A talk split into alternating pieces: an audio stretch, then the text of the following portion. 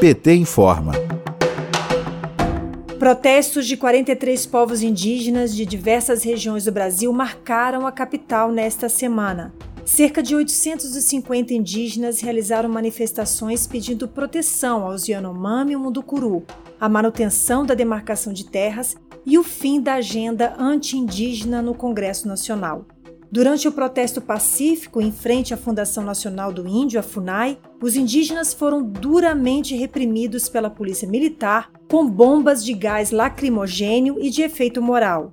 A presidenta nacional do PT, Gleisi Hoffmann, repudiou os ataques e falou contra o projeto de lei 490, que dá ao Congresso Nacional o poder de demarcação de terras, ferindo a Constituição Federal e os direitos dos povos originários. Vamos ouvir. Esse projeto é um atentado ao direito dos povos indígenas, um atentado à Constituição Federal.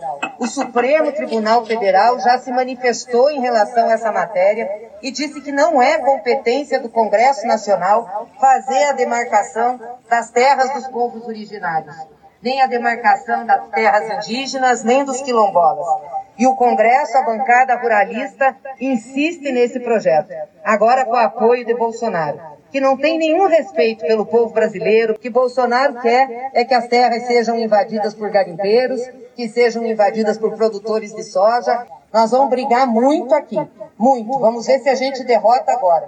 Se tiver que discutir o projeto, nós vamos discutir ele pedaço por pedaço e levar longe as sessões para a gente atrasar essa votação.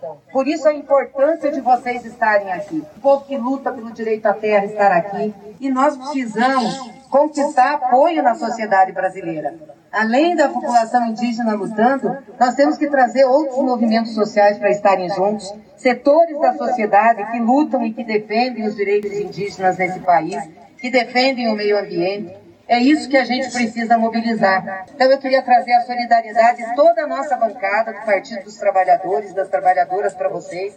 E vamos lutar o que a gente puder para impedir esse retrocesso. E vamos estar junto com vocês nessa caminhada. Não dá para a gente aceitar o que está acontecendo com o Brasil. Então, gente, é isso. A nossa solidariedade, a luta e, claro, junto com vocês.